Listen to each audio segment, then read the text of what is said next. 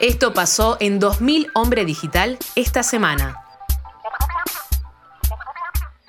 Siete minutos pasaron de la hora 21, continuamos hasta las 22 aquí en Radio Colmena, haciendo 2000 Hombre Digital, primer programa del año 2022, segunda temporada, Así es. activismo sonoro en tiempo de algoritmos. Bueno, hace un ratito escucharon a TDK 90, ¿eh?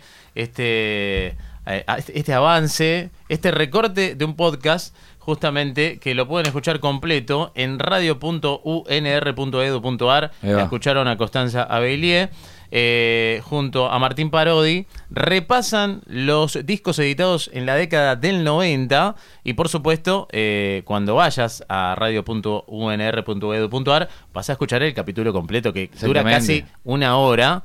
Eh, un laburo impresionante que hacen y que nosotros tenemos ahí nuestra pastilla eh, de nuestra amiga Constanza Abelier. Y directamente desde el Estado Soberano de Rosario. Sí, tal cual, tal cual. Desde ahí, Como siempre dijimos, ¿no? Que 2000 Hombres Digital es federal. loco. Es recontra federal. No todo sí. queda en Buenos Aires. Empecemos, por favor, a hacerle entender eso a la gente, que es lo que tratamos de hacer. es verdad, es verdad. Bueno, recién sonó una banda de Córdoba.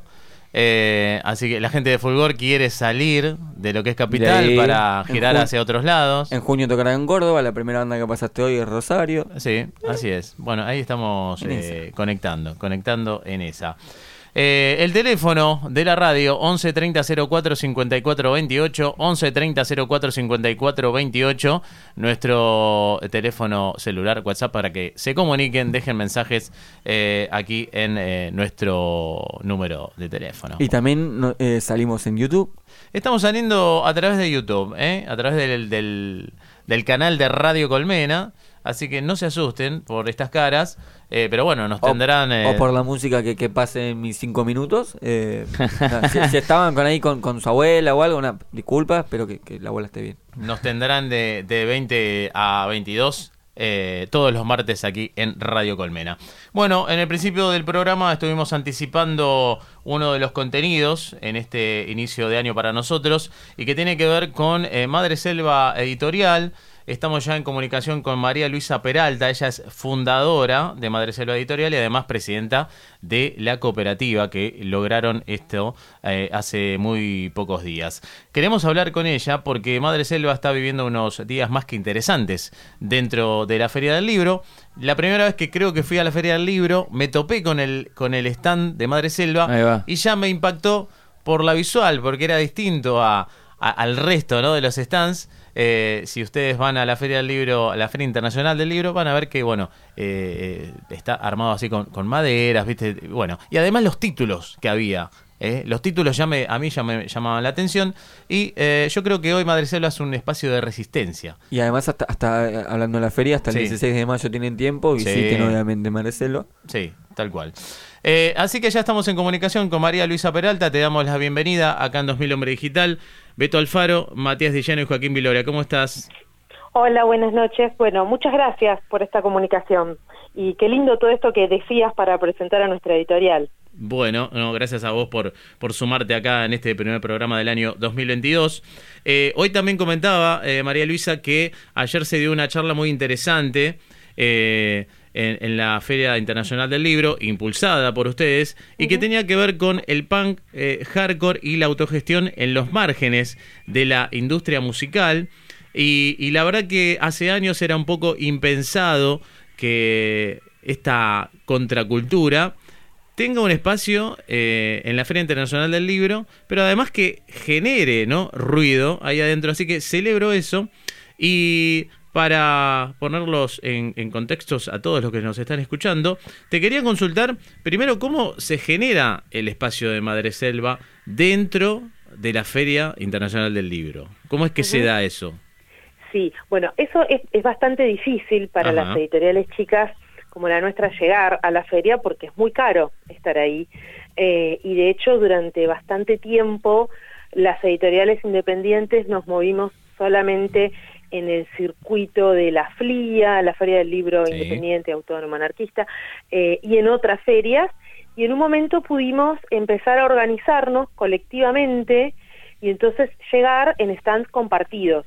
Eh, nosotros hemos tenido distintos modos de agruparnos en los varios años que llevamos ya en la feria Y este año tenemos un stand donde estamos 15 editoriales, todas juntas, y entonces sí podemos estar ahí adentro, afrontar los costos, y para nosotras es muy importante estar en la feria, eh, po- por, varios motivos. Por un lado, porque nos da, bueno, una gran vidriera, nos representa un, un respaldo importante para el resto del año, y por otro lado, porque también a la feria viaja mucha gente de otras ciudades y de otras provincias, donde a veces nos es difícil llegar, porque siempre la cuestión de la distribución para todo lo que sea cualquier tipo de, de producción independiente y también para los libros es uno de los puntos difíciles.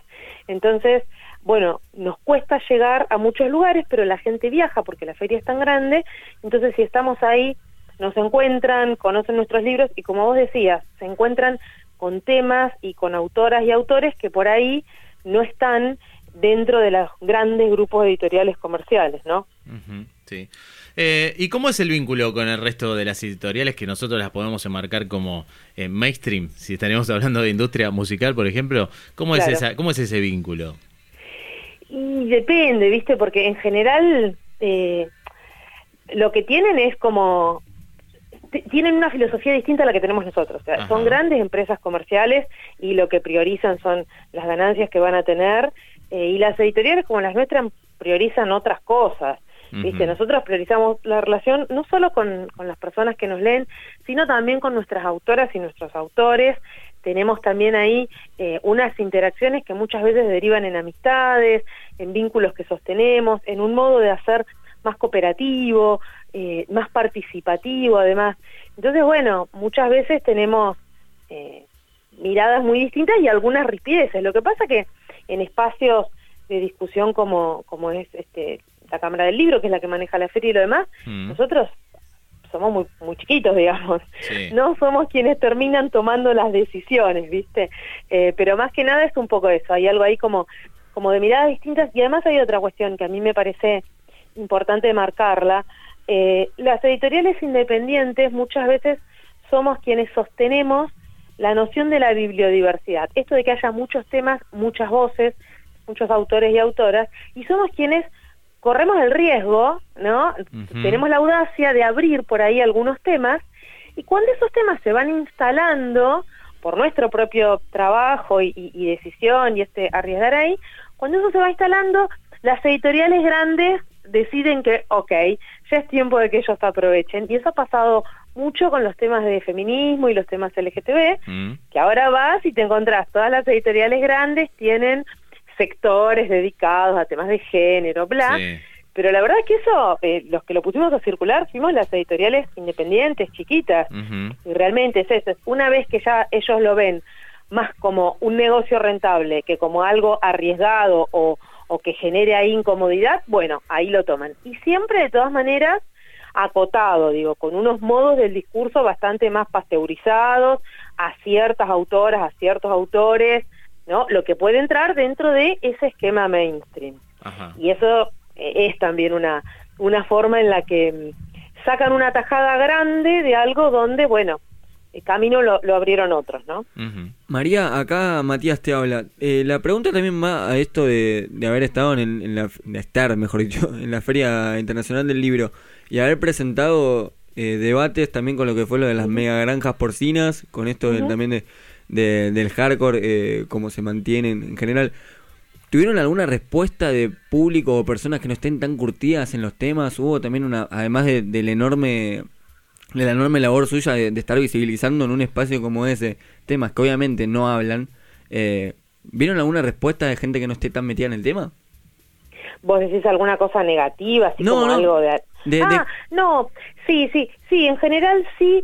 eh, lo, lo que vemos ahora en, en las ferias, lo que tienen las ferias es que la gente ya está ahí y a lo mejor no iría a una actividad, no se le ocurriría ir a una actividad sobre estos temas. Pero por ahí está ahí, ve el anuncio, entra, ¿viste? Y, y entonces escucha y entonces debate y siempre aparece alguien que, que, te dice que se puso muy contento, que no lo esperaba, que te agradece abrir esos temas, que te agradece llevar a la gente. La, la charla sobre, sobre megagranjas porcinas eh, era con Guillermo Folguera, que es un profesor de la Facultad de Ciencias Exactas de acá de, la UBA, que además ha devenido bastante activista, bastante figura pública, y la otra una compañera de la Campe de Malvinas Argentinas de Córdoba, también una activista ahí, entonces también son personas que tienen cierta circulación pública, pero que desde ese lugar militante y donde esas voces tampoco tienen los espacios este, en las grandes cadenas, se enganchan, vienen a la actividad, conversan. Ahí lo que lamentamos es que capaz se nos quedó un poco corto el tiempo, porque es el tiempo que nos daban, no porque claro. nosotros nos hubiéramos quedado mucho más tiempo hablando, eh, porque también pasa eso, digo, con, con esa charla, por ejemplo, pasó que eh, hubo una sensación de que hubo que cortar, porque el tiempo que nos daba la feria eran 40 minutos y la gente se hubiera quedado mucho más tiempo hablando. Este, pero bueno, algo ahí arrancó y para alguna gente quedará la inquietud y y seguirán buscando y encontrarán también otros espacios donde seguir la conversación. María, ¿cómo te va? Joaquín te saluda. Quería retomar un poco algo que estábamos hablando hoy con los chicos de Fulgor. Si vos ves que después de la pandemia, del encierro, de la falta de, contenido, eh, ves que como la gente está más abierta quizás a lo independiente, a lo, a lo nuevo, eh, a lo autogestionado, como si ves que la gente tiene más intención, se acerca un poco más, o sigue siendo la lucha de siempre igual de complicada. Mm, sí, no sé si veo eso, ¿eh? ¿Sabes? No, me quiero poner pesimista, pero, pero no sé si, si veo esa apertura así.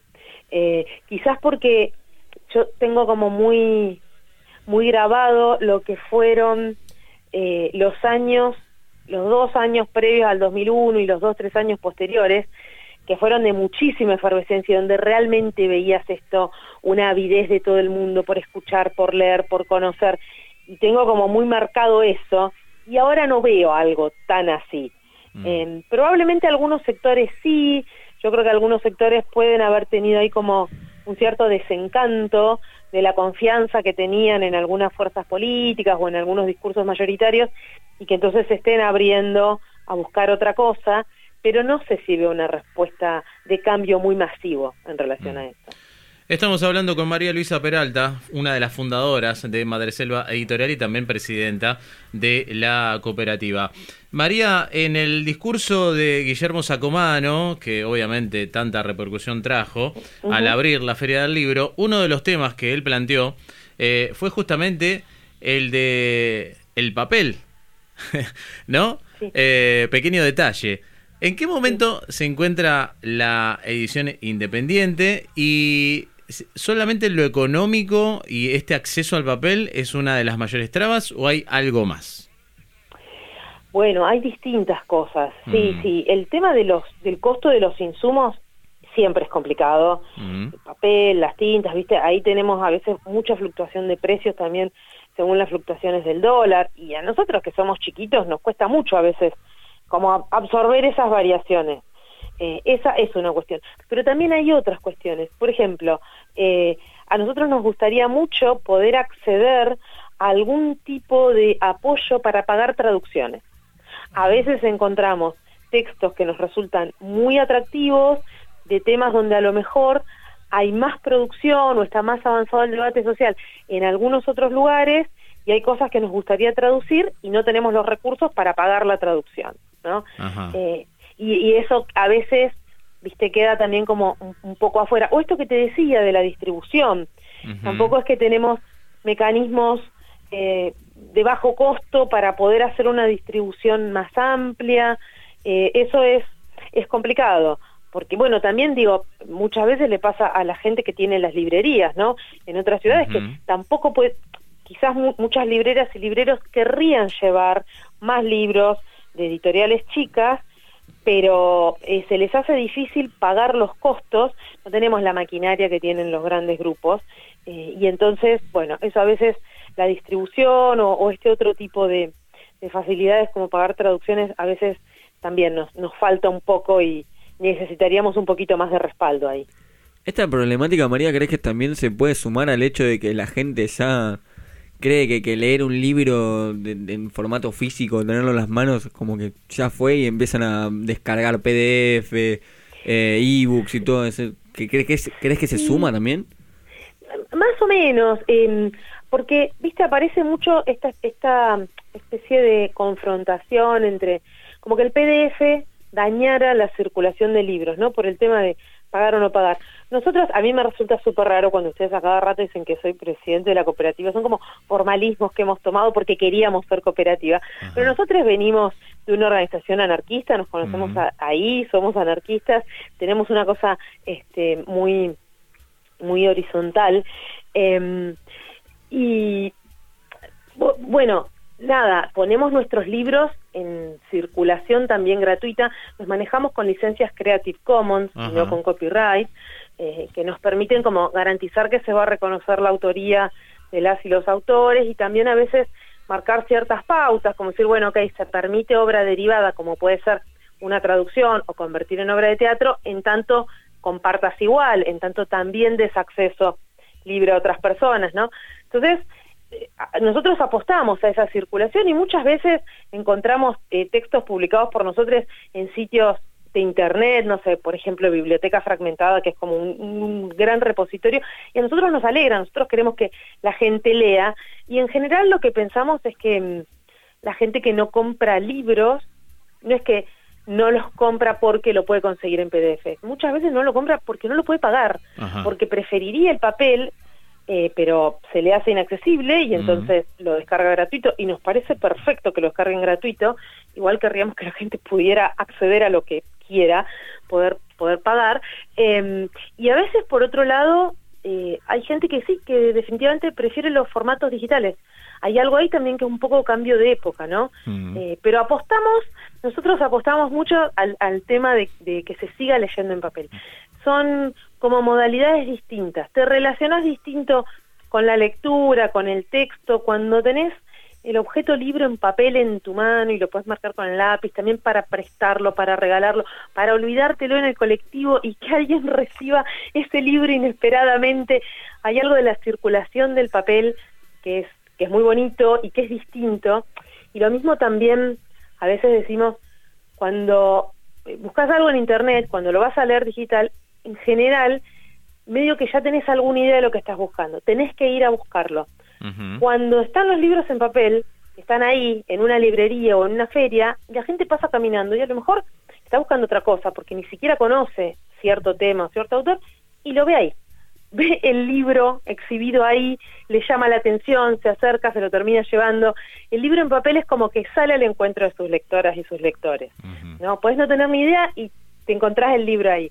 Entonces, yo creo que son formatos distintos que cumplen funciones distintas y, hay gente que tiene preferencia por uno y otro por otro y yo espero que sigan existiendo los dos. Digo, la gente está volviendo a escuchar discos en vinilo. Podemos tener fe en que siga habiendo libros en papel. Sí, va. Eh, María, ¿cómo sigue el itinerario de Madre Selva en la, en la Feria Internacional del Libro? Eh, tenemos, nos, nos quedan todavía dos actividades. Nos queda una conversación el 11 de mayo sobre historias de lesbianas. Nosotros publicamos ahora hace poco un libro que tiene historias biográficas de lesbianas en Argentina que nacieron entre 1903 y 1943. Entonces es también como todo un, fresco de época en cierto sentido. Y tenemos otra conversación el 12 de mayo, esa es el 11 de mayo a las 4 de la tarde y tenemos otra el 12 de mayo a las 6 de la tarde eh, que es El sexo y el texto, que es entre mm, Laura Arnés y Laura Milano. Laura Milano es autora del libro El dedo en el porno, que publicamos ahora hace poco, y Arnés ha publicado varios libros con, con nosotros, em, así que bueno, van a estar conversando un poco sobre esto las autoras, y esas son como las últimas nuestras de Madre Selva, pero en el stand va a haber también lecturas de, de las editoriales compañeras, lecturas de poesías, varias de las editoriales están con nosotras son de poesía, entonces va a haber lecturas en el stand y bueno, y seguimos y seguimos estando ahí y, seguimos eh, manteniendo esa circulación de estos otros libros, estos otros temas en el gran espacio de la feria. María, te agradecemos muchísimo la, comunicación. Cuando recién decías eh, de dónde venían ustedes y que tienen que ver con con obviamente con una eh, idea anarquista y de horizontalidad, me hiciste acordar también a una intervención que tuvo tu compañero, Leo, de Madre Selva, cuando presentaron el Aslo mismo, que eh, historias de hardcore punk en Buenos Aires, donde él también manifestó que eran como una consecuencia de la feria de fanzines del Congreso, allá por los 90, y la verdad que es muy gratificante ver que la gente siga impulsando desde distintos sectores y apostando a la cultura y a la contracultura. Y bueno, estando en un lugar tan de tanta visibilidad, digo, como la Feria Internacional del Libro, así que también felicitarlos ¿no? por todo este camino recorrido y el que mantienen. Bueno, muchísimas gracias. Gracias por esas palabras tan cálidas y muchas gracias también por darnos este espacio para contar un poquito de Madre Selva. Bueno, abrazo grande, nos, encontramos ahí en el pabellón azul, eh, están 235. Sí, muchas gracias. Un beso, hasta luego. Hasta luego. Así pasó María Luisa Peralta, ¿eh? fundadora de Madreselva Editorial y también, eh, bueno, presidenta tiene que, como decía ella, tenía que tener, digamos, ahí la cuestión... Eh, eh Protocolar. protocolar, ¿no? De, de, la cooperativa que estaban buscando también ser eso. Bueno, lo lograron hace muy poco tiempo. Y les repito, pueden pasar por el stand 235, Pabellón Azul, allí en la Feria Internacional del Libro, eh, y ver un montón de, títulos, de títulos, porque la verdad que es increíble todo lo que hay para, para ver y conocer. Y además en Instagram, arroba madreselva.editorial, sí, también tienen ahí todo un catálogo que pueden entrar en el link del perfil para fijarse todo lo que tienen, pero... Nosotros programamos, vayan, apoyan, difundan. Y llévense un par de libros. Escuchamos a Cutre haciendo Policía No, cover de DRI. Escucha 2000 Hombre Digital todos los martes. De 20 a 22 por Radio Colmena.